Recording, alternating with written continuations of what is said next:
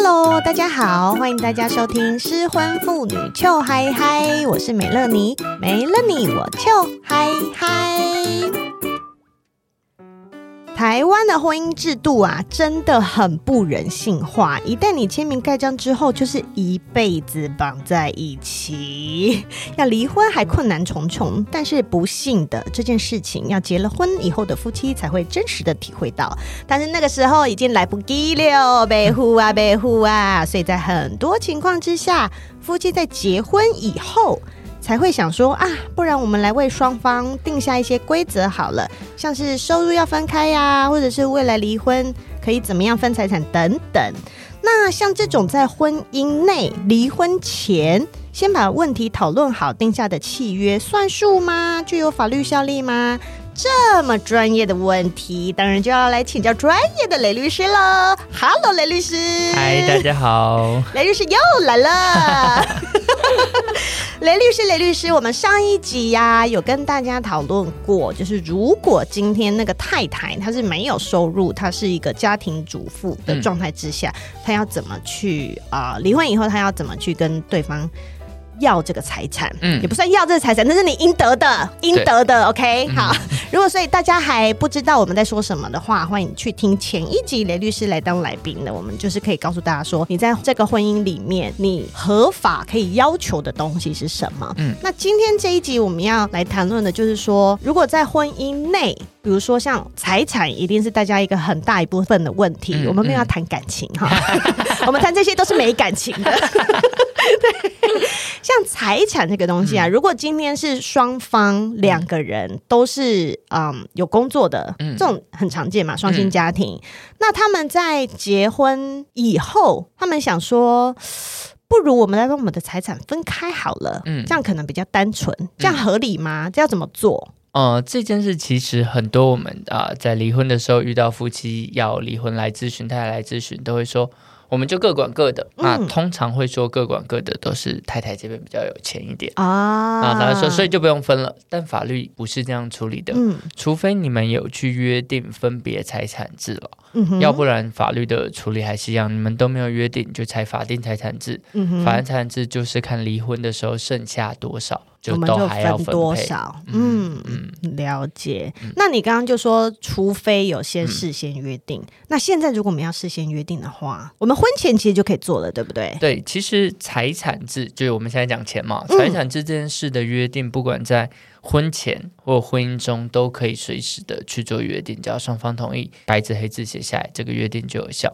那法律现在就几种财产制嘛，共同、法定跟分别嘛。嗯、那如果你们不约定，就是法定。那这是大概百分之九十九的情况都是法定，因为大部分没有约定。对。但现在也越来越多呃夫妻知道他们应该先去讲清楚，反而避免后面的纷争嘛。对他们就是有听失婚妇女秋嗨嗨的听众。对。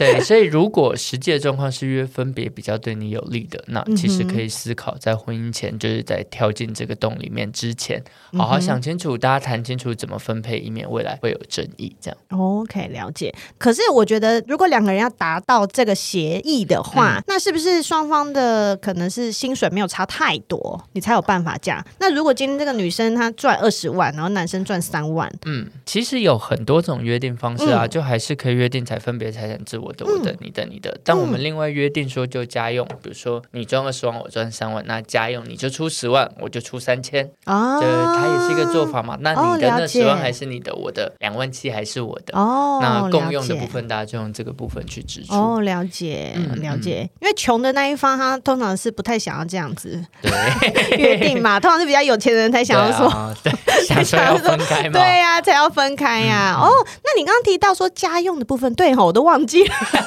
我都忘记了，夫妻两个人要一起分担家务呢。嗯、那所以家里面的任何支出也是一样。嗯、所以那我们在讲夫妻的财产要分开制的时候，嗯、也要把我们要各投入多少百分比到家用这个东西要先写好吗？嗯，我建议是写好，因为夫妻分别财产之后，它的概念就这样：你的是你的，我的是我的，我们就各自独立，跟没有结婚一模一样。对。但是住在一起了，一定会有一些公的支出嘛？对呀、啊，我们要一起去那个 IKEA 买家具啊，啊那谁出？对不对？对甚至是小孩的学费谁出？嗯嗯嗯、甚至一起吃个饭，对，一起 A A 制。太荒谬，太荒谬，太荒谬了。对，因为很多东西都会没有办法分嘛，毕竟你们已经组成一个家庭了。嗯，那这个时候怎么写？所以通常就是你们除了约定分别财产制以外，也会在婚姻中协议或婚前协议里面去约定好。大家要照薪资的什么样的比例拿到一个，比如说公用账户，嗯、那日常生活的支出就从这个公用账户去支出，嗯、是比较常见的运作方式。Okay, 但是都是要双方同意之下啦。嗯、对，对，那这个东西如果只要有一方不同意，就签不了了，对不对？签不了啊，那我得了。但是我觉得，如果两个人都有这个概念的话，其实执行起来是比较容易的啦。嗯、对，原则上就是因为是协议嘛，一定是双方同意的。嗯、但也有一些很特殊的情况，比如说你们原来婚前才法定财产制，嗯、但婚后发生了很多情况嘛。嗯，比如说呃，婚后他就所有的钱就藏起来不给你，嗯，或者是比如说他婚后就欠了大笔的债务，让你的钱也都要赔掉，嗯，或者是婚后说好财产是共有的嘛，但你要买什么他都说不要，他都不给你同意。嗯，有这些比较特别的情况，法律就可以在婚后你直接透过诉讼说，哦，我们要离婚哦，那我们改采分别财产制哦，法院也会去做单纯的财产制。哦，通常这样还不离婚哦，对，都不给你钱花，然后去外面欠一大屁股债要你还，这样还不离婚哦。赶快离了啦！好，但是律师是在告诉你们说，这些情况之下，如果你还没有想清楚的话，你可以先做这件事情。哦，OK，了解。那像这种分开财产制啊，我可以把我的假设我是一个很厉害、很会投资不动产的女强人，好了，房地产女王就是我。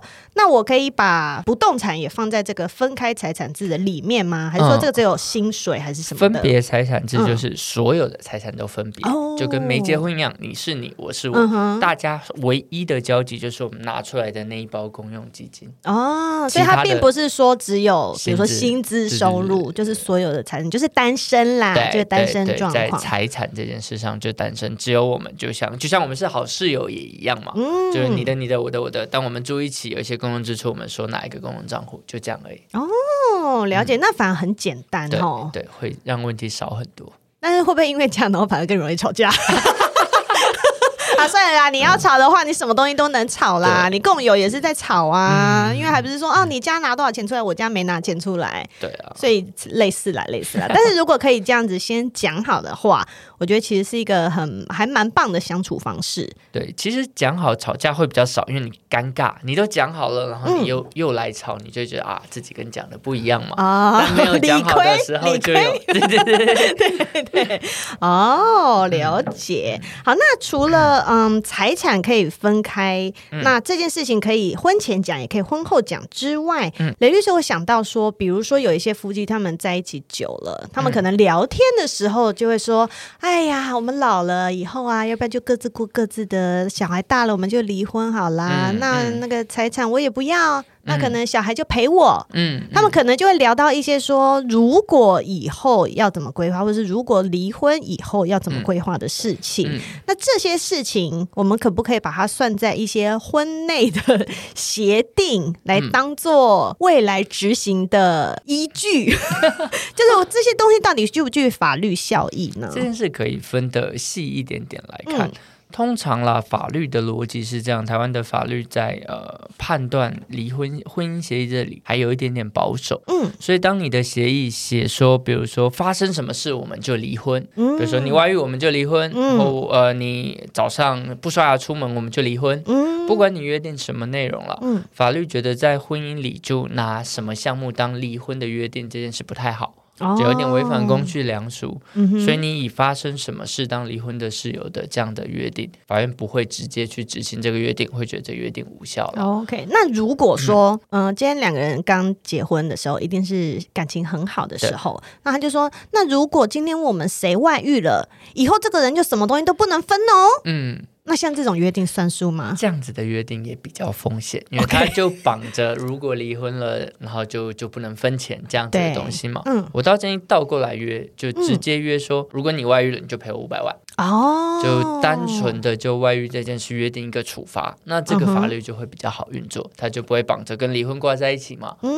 他就你外遇就赔我五百万嘛，啊，到时候管你要不要离婚，你五百万就是要拿来给我。哦，了解。那同理，是不是比如说很多那种婆婆啊，就很爱说，你生男生我就给你两百万，你生女生就没有钱。那像这种也算吗？但这个东西就不是你们夫妻的约定，是婆婆跟你的约定哦。啊，那如果是老公约定呢？老公说生生儿子给你两百万，生女儿没有钱。我妈说的 好烦的妈妈。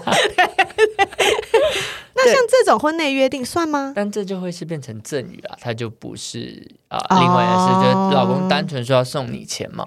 对，对，那就会是呃，就照赠与的逻辑走，他不是他不能因为生女儿就不养嘛？对，那或者是生了女儿他挂了继承，他还女儿还是照分嘛？嗯，但是如果他另外要拿钱出来送，那那本来就是他的选择哦，所以这倒不用写啦。对对，OK，或者他写下也也就照这个做，这就比较难去处理。嗯嗯、OK OK，了解。哎，那讲到婆婆，嗯、那有一些比如说是富家子弟，嗯、他们那种要结婚的时候，婆婆就会说：“你今天。”你要给我生一个金孙哦，以后我遗产才会分你。啊，如果你生的不是金孙，是生那个小孙女的话，嗯、我就不会分遗产给他哦。嗯、这样合理吗？不合理啊、哦，不合理！大家尽管生。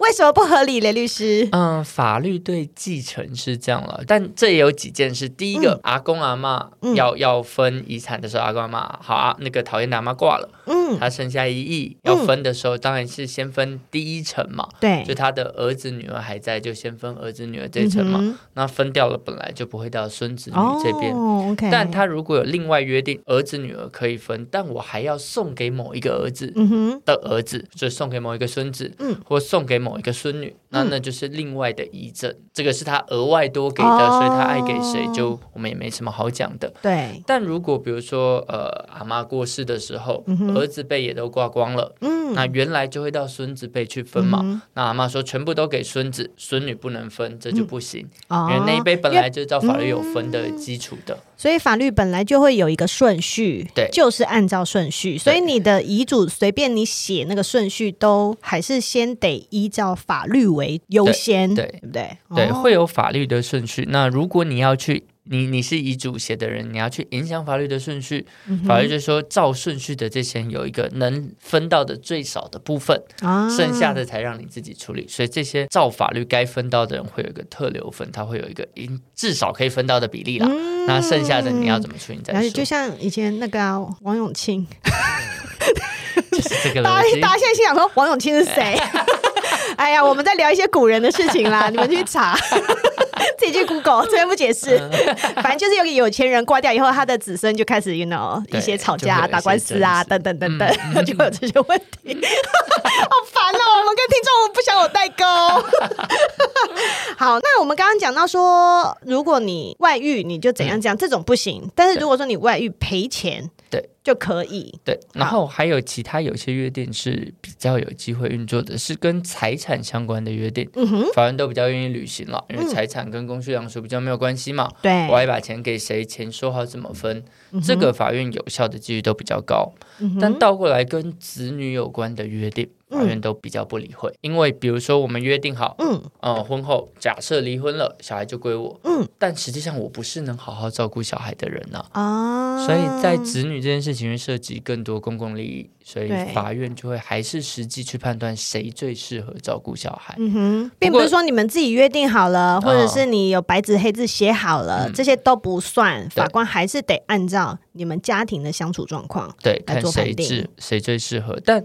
这个约定会不会完全没效？也不会啦，他至少是协助法官判断嘛。嗯，至少在前面的时间点看起来你比较想要嘛。对，另外一方甚至愿意放弃嘛。嗯，那这也是法院很重要一个观察的点啦。对，对，所以这也是会有一定观察的效力的。但是他你要说他法院就会照你们的约定运作，不会。嗯，了解。那雷律师，你们在临床上？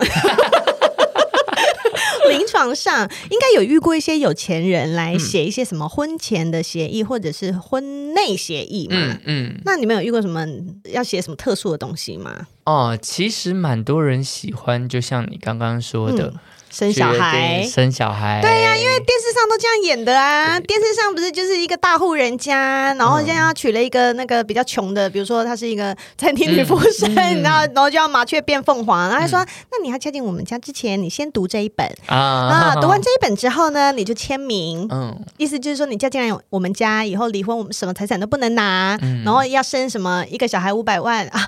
对不起，我又错了思想了，一个小孩五千万。对”对对，就是这种之类的，这些只要是那个女生签了，就成立吗？嗯，呃、第一个有关财产制说不能分你们说才分别财产制，那这个真的约定就有效。OK，对，那有关呃小朋友就是约啊、嗯呃、生了小朋友你要赠与多少钱，那也签了就有效嘛，他赠与你就变你的钱嘛、嗯。那如果说你要离婚你就走，小孩不能带走，那就是我们家的金孙，我们以后的继承人。这就没效，哦，这就没效，因为我们刚刚讲小孩子还是要看跟谁最适合嘛。嗯，如果你很有钱，我很会带，就你给我钱我带啊。啊，那如果都是那个保姆在带呢？那就可能你就不容易争。我们现在要跳出穷人思维。对。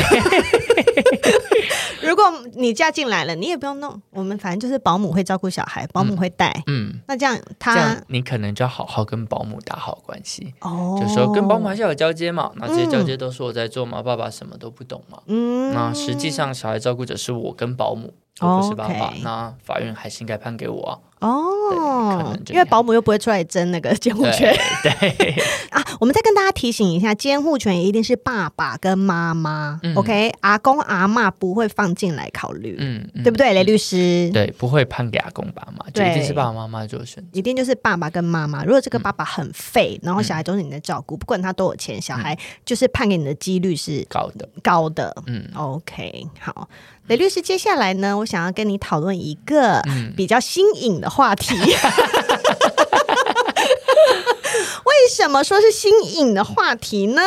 嗯、就是啊，有一个状况是，如果一对夫妻他们在一起太久了，嗯、可能从谈恋爱到结婚都已经十几、二十几年，然后也都生小孩了，嗯、那两个人的关系从情人升华成家人，嗯、然后他们相处上面也都很 OK，嗯、也没有什么重大的因素需要离婚。嗯，然后刚刚讲到，如果连小孩也生了，一家人和乐融融，然后外面看起来就是幸福美满的一家人。嗯但是，虽然大家的感情都很好，可是看到对方，就是我也不想跟你做，你也不想跟我做，我们都没有那种激情的感觉了。然后也觉得我们就是家人，我也不想碰你了，碰你好奇怪这样。所以，如果在这种状况之下，想要让彼此都好过一点的话，就是夫妻可能会想要去尝试所谓的开放式关系，这就是我刚刚讲到新颖的部分。对，好，这边定义一下开放式关系，因为有些听众他们可能不知道这是什么。嗯、就是之前我有跟咪咪蠢蠢，我们有推荐一本书，叫做《道德浪女》，然后这本书它主要就是在讲开放式关系。嗯、那开放式关系就是今天你跟你的伴侣，你们是在互相都知晓的状况之下，你再去外面发展一段新的关系。嗯、它可能就是打炮关系，嗯、它可能是谈恋爱关系，可能是男女朋友关系，嗯、但是前提是对方是知晓也同意的。嗯所以它才叫做开放式嘛，它不是密闭式的。密闭式就是你去偷情啊，有小三呐、啊。所以这是它所谓就是现在的开放式关系。嗯，好，那美乐妮的问题就来了：现今的台湾法律可以容许在这个婚姻的大伞制度之下，让夫妻双方有这样子的自由空间吗？嗯，其实我们讲回现在婚姻的大伞对配偶权保护到底有哪些嘛？嗯，第一个，你的另一半如果跟别人发生关系，嗯，现在没有刑事了嘛？对，现在没有通奸罪了，现在就是民法的侵害配偶权。对，我们有一集有讲过，actually 我们是两集在讲这件事情，大家回去听好复习。哦，那两集收听率超高，真的 超高，外遇比例蛮高的，超高，因为大家防范未然呐。好，但是我们今天讲的不是外遇哦，我们。今天讲的是双方想要给对方一点空间，然后是知晓的。嗯，那这件事情 OK 吗？法律的规定还是这样，在婚姻下其实只有两条路你可以走。现在、嗯、一个就是要钱嘛，民事侵害配偶权的损害赔偿；一个就是离婚嘛，一零五二条因为外遇，所以我可以提离婚嘛。对。但如果如果现在先从离婚这件事开始讲，嗯、你已经同意了另外一半去找别的关系了，嗯，那。根据呃民法一零五三条，他就有说了，嗯，就是如果这个你的配偶跟别人发生性关系这件事是你事前同意，嗯，或事后宥恕的，你就不能拿这个当离婚的理由了。对，所以你就不能说，哎，我同意你去跟别人打炮，那你跟别人打炮以后，我要跟你离婚，你就不行。这就是挖洞给他跳啊！不行不行，法律避免你挖这个洞，就是你讲了，你同意了，对方有办法证明，那你就要承担你讲出去的这个效果。哦，这是一件事情。理解。然后在侵害配偶权这件事，其实是一样的逻辑了。对对啊，你如果都同意了，你就很难去说对方故意过失或不法侵害你的权利嘛，因为他并没有故意过失，是你同意的，你认同他这样子做了，那他这样子，第一个他没有故意过失，第二个他这样还算不算有侵害你的权利？因为你自己已经把这个权利让出来了嘛。所以，所以你就不能再告我说我我侵犯你的配偶权了。对，你要去要赔偿就相对困难。嗯，但这个同意的范围就跟开放式关系一样，它其实同意范围很明确嘛。嗯，我同意你到底是跟别人打炮，嗯，还是跟某 A 打炮，还是跟任何人打炮，那，嗯，是不一样的同意嘛。对，我只同意你跟 A 某一次，那结果你去跟 A 十次，对，或者是你去跟 A B C D E F G，那后面的人我没有同意，那就还会有侵害朋友圈的问题。嗯所以这个同意的内容跟范围其实是很重要的哦。了解。那如果说讲好说，我们今天都有各自去找人发生性行为，嗯，就我们就出去找人打炮，嗯。但是可能男生，嗯、呃，男生好像比较容易就是只打炮。那如果这个老婆，老婆她就晕船了，嗯、她就跟人谈起恋爱了，嗯、那先生就说啊，可是我只有同意你去跟人家发生身体的关系，你现在怎么都爱上人家了？嗯、这样还是可以说他侵害配偶权，对不对？因为跟我们之前同意的部分已经不一样了。对，是逻辑上是这样没错，嗯、但在证明上就很困难。就是你要怎么说服法官你同意打炮？那他们其他的行为是跟打炮无关的纯恋爱行为，嗯、对他搞不好是打炮的一些、哦、对前前面的前戏啊，或一些感觉的呃培养嘛。嗯哼，那你要就是你们只要见面就只能上床，如果你们见面是喝下午茶 或者是晚餐这种就不行，就变成你要你如果真正要定义是很难定义的耶，你可能要写三页。对，所以如果你定义清楚，当然就可以出去，但通常很难定义清楚。所以，当你给了这样的空间的时候，其实你就会很难去做后面的主张。哦，嗯、因为我听到我身边是有人，嗯、他们是一对夫妻，他们想要开始这么做。嗯，那其实我听到的时候，我就会建议他们说，不如你们就先把离婚协议书写好吧。哎、欸，但是我这个是一个很，我觉得我是在一个很理性的状态之下劝他们做这件事情，嗯、因为他们现在各自都还没有找到。比如说打炮或者是交往的对象，嗯，嗯，所以在这个情况之下，如果他们好好的讨论，万一要离婚，嗯、他们该怎么分？因为他们也有小孩。嗯、对，这我雷律师，你不觉得我这个建议超中肯的吗？对，我觉得蛮好的，但这件事还是有麻烦，因为协议书都还没有登记之前都还没有效嘛。对，我就是那个到最后不照呃原来约定的走。然后后面我又、oh. 就是我就说好只能跟别人发生性关系嘛，不能爱上别人，嗯、我就爱上别人了。那你就说要离婚，但那个协议书签了，我们又还没去登记，嗯、到最后也不一定能直接照着运作，会相对麻烦。哦，因为我原来的想法是说，如果其中有一个人他们在外面晕船了，嗯、他们就没有办法理性的再来讨论离婚这件事情。哦嗯、所以你还不如趁两个人还现在是理性的状况，然后还会为对方着想的状况之下，嗯、你们先讨论。嗯，而且说不定讨论的时候就会吵架，吵架。但我可能，因为如果你是其中一方已经要离婚，很多太太们都有经验嘛。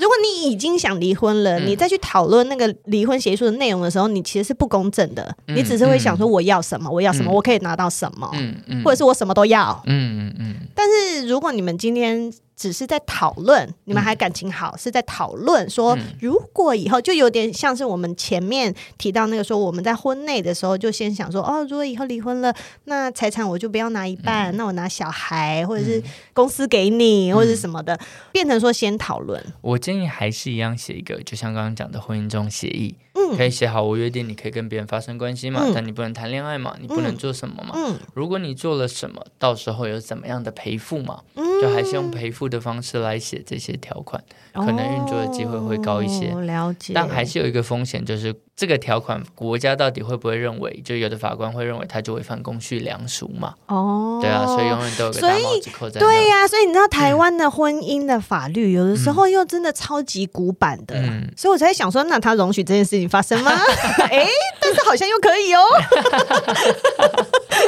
基本上啦，我个人哦，我现在是说我个人，嗯、我觉得台湾这一条民法虽然已经呃删掉了那个刑法的通奸罪，嗯、我还是觉得有一条民法叫做侵害配偶权，很莫名其妙。嗯、虽然它可以处罚一些渣男，嗯、但是有的时候你在婚姻里面你久了，你就是没感情了，嗯、那你又跟在那边，然后我又不能去找别人，嗯、这是很烦。嗯、然后如果找别人，我还要怕被什么发现证据，然后还要被告，还要罚钱，然后还要上法院搞一年多、嗯、啊！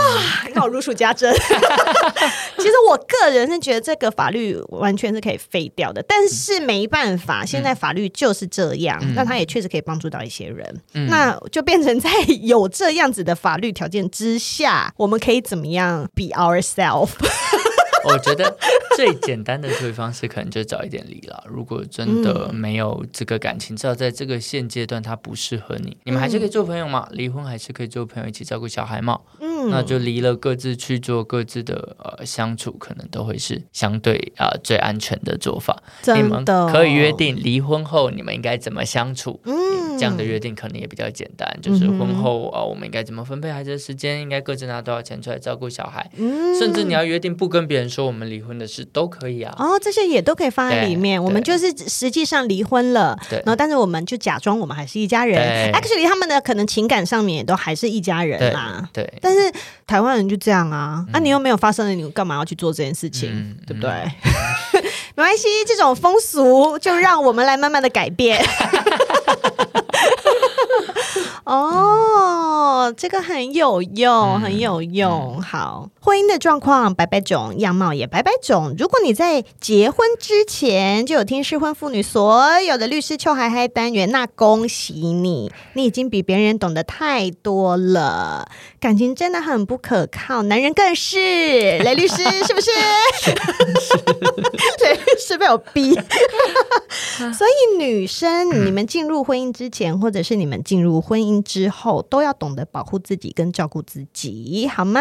透过今天。雷律师跟大家分享的内容，希望可以让每一对夫妻都更理解。对于这段关系里面，你有任何想法的时候呢，你不如就两个人打开天窗说亮话，很多东西可以摊开来讲，反而更清楚彼此的底线。尤其是可以讨论离婚这一块的时候，嗯，雷律师，你会建议大家就是没事就讨论一下离婚吗？我蛮建议的，很蛮建议的，对不对？就是在两个人还没有要吵架或者是吵翻天，嗯嗯、就像你们谈恋爱的时候会构思。你们结婚的画面，嗯、所以结婚以后，你们大家其实也可以构思一下离婚的画面哦。太实用了，你并不一定要用一个很严肃的方式，嗯嗯、我觉得可以用，比如说聊天呐、啊。哎、嗯欸，最近那么多人离婚，你有没有想过我们离婚以后要怎么用？嗯，这样对不对？其实如果对方太排斥就算了。那李律师，你刚刚说什么？其实这件事蛮好的，就是两件事嘛。第一个就是如果真的讲过的事他到时候反悔尴尬嘛，嗯、就是你就离婚嘛。